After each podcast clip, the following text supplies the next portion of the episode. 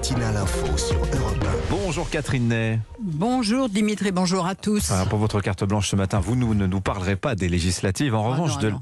de la suppression de l'ENA, qui est entrée en vigueur au mois de janvier. Alors, on sait que l'institution, l'école sera bientôt remplacée par l'INSP, Mhm. l'Institut national du service public. Ça crée des vagues. Et il y a huit jours, des diplomates faisaient grève. Hier, c'était le tour des élèves de l'ultime promotion de l'ENA. C'est presque du jamais vu. Hein. Ah ben oui, oui.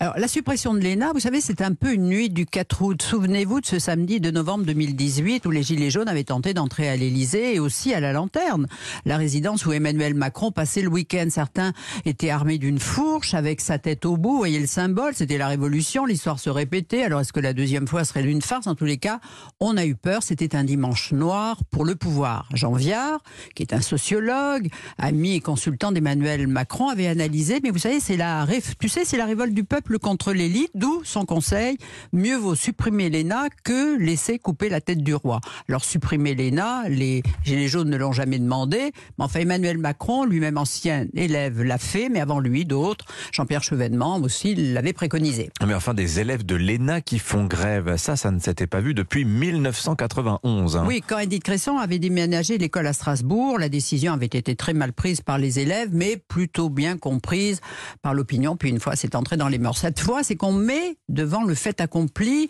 des élèves sans trop d'explications. L'ENA, vous savez, c'est d'abord une marque enviée dans le monde entier. Des élèves de 40 pays sont venus s'y former, des Chinois entre autres, oui. Ceux qui créent des réseaux, des associations d'anciens élèves avec des échanges fructueux pour la France. C'est vrai que les énarques, c'est aussi, c'est une aristocratie qui est supposée vous regarder de haut. Jean Castex lui-même raconte qu'on s'est moqué de son accent, mais pour les derniers élèves, c'est l'attra- c'est l'attractivité même de la fonction publique qui est en danger. Ils y voient même un côté punitif injustifié. Est-ce que cette grève des jeunes énarques, ça n'est pas un caprice d'enfant gâté, Catherine? Non, non, ce qu'ils n'aiment pas, c'est que tout d'un coup, on ait changé les règles. Qu'il alors qu'il y ait de nécessité de sortir de Paris, qu'on améliore un peu, pourquoi pas. Mais le malaise de cette dernière promotion, c'est de, de- ben, que tout d'un coup, leur programme s'est allégé. Apprendre à écrire des textes de loi, des décrets, faire une analyse budgétaire et financière. Bah, les cours ont sauté et la modification du programme, ils l'ont vécu comme une improvisation euh, très dévalorisante. Et pendant une semaine, par exemple, on les, ça fait travailler sur le design pour l'État avec des Legos, des post-it. Alors, ils se disent à la sortie, quel poste va-t-on nous réserver? L'esprit de la réforme, c'est de créer un vivier d'administrateurs interchangeables dans lequel l'État viendra puiser au gré des besoins. Ben, premier signal d'alerte, le nombre des inscrits au prochain concours d'entrée s'annonce en forte baisse. Ils ont joué au Lego, vous venez de bien de dire Oui. ça. hein.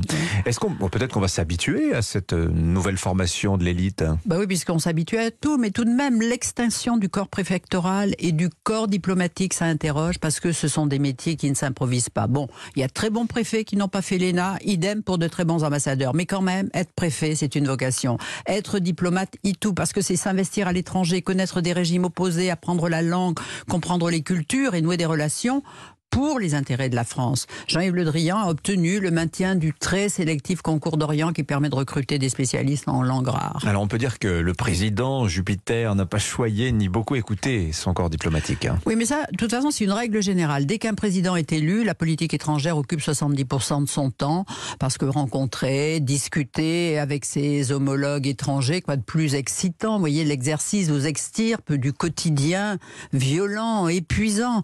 Alors, on ne peut pas dire que Jupiter ait beaucoup choyé son ministre des Affaires étrangères, mais depuis 30 ans, les effectifs du Quai d'Orsay ont toujours été diminués.